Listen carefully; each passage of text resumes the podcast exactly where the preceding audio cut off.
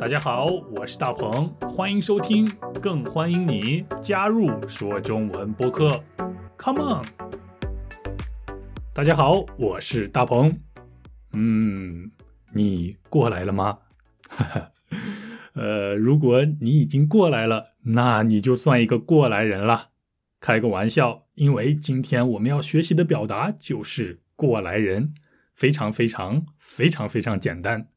但也非常非常非常非常常用。虽然我想很多听众都知道这个表达，不过奇怪的是，在我和大家打电话聊天的时候，好像从来没有听说过有人用过这个表达。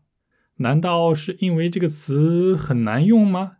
那不如今天我们就来说一说“过来人”这个既简单又常用的表达吧，然后再来举几个例子。看看到底应该怎么说，应该怎么用。首先，过来人是指有经验的那一个人，经历过更多事情的那一个人，资历更深的那一个人。我们把这些人就叫做是过来人。不知道你注意到了没有？我们刚才说的是更有经验的人，经历更多的人，资历更深的人。都有一个“更”字在这里，这就说明过来人是一种相对的概念，有一种比较的含义。举个例子，你就可以明白了。啊，我有一个朋友，他结婚大概五年的样子了。他跟我说：“大鹏，作为过来人，我要告诉你，哎，你快点结婚吧。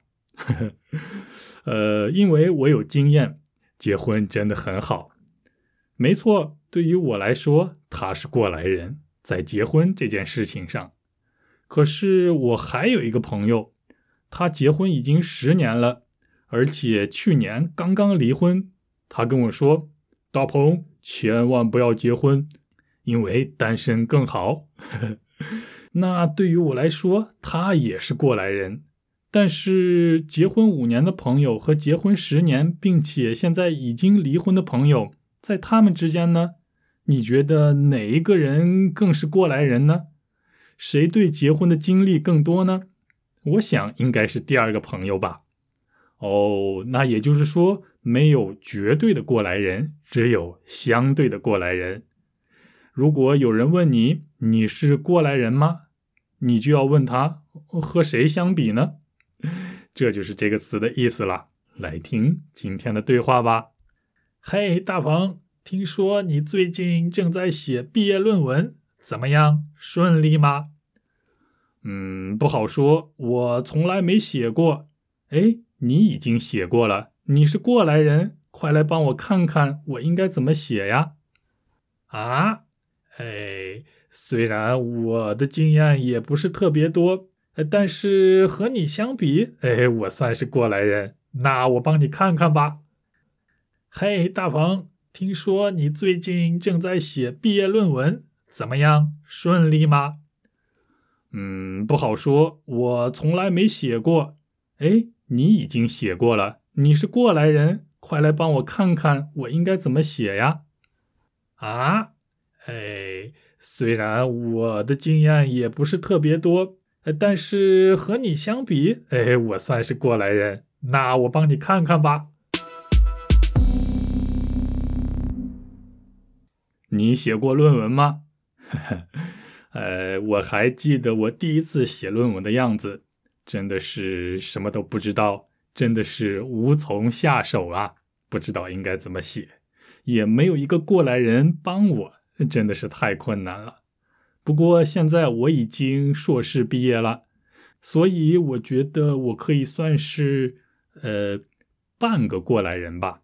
如果你正在写本科论文或者是硕士论文的话，而且你遇到了一些困难，那你可以来找我这个过来人，说不定我可以帮到你。不过，如果你正在写的是博士论文的话，那千万别找我了，因为对于博士来说，我还不是过来人。你明白了吗？不过，请大家记住这个词：没有绝对的过来人，只有相对的过来人。这就叫做天外有天，人外有人嘛。好，那我们下期再见啦！别忘了通过 Patreon 资助我们，拜拜。嘿，大鹏，听说你最近正在写毕业论文，怎么样？顺利吗？嗯，不好说，我从来没写过。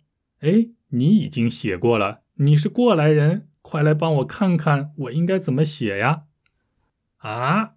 哎，虽然我的经验也不是特别多，但是和你相比，哎，我算是过来人。那我帮你看看吧。